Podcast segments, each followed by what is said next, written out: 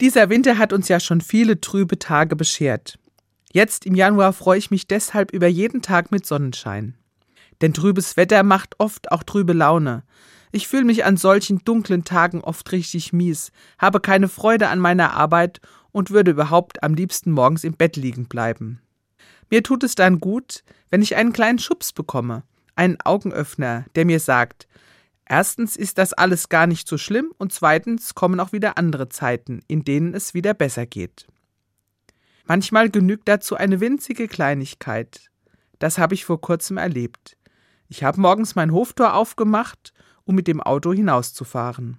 Es ist wieder so ein trüber Tag und ich wäre am liebsten zu Hause geblieben. Da ist mein Blick auf den Forsythienstrauch im Garten gefallen. Und das hat mir die Augen geöffnet. Trotz des trüben, kalten Wetters waren die Knospen an den Ästen schon ganz dick. Ich konnte es schon richtig sehen. In diesen Knospen steckt mehr. Irgendwann wird der Strauch blühen, so lange kann es gar nicht mehr dauern. Dann wird es wieder hell und warm.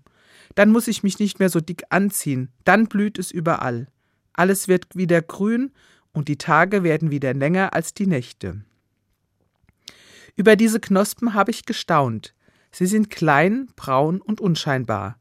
Sie strengen sich nicht an, sie tun nichts, sie warten nur. Aber sie sind wie ein Versprechen.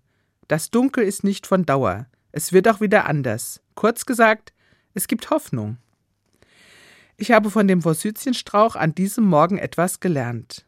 Ich darf darauf hoffen, dass nicht alles so düster und traurig bleibt, wie es ist.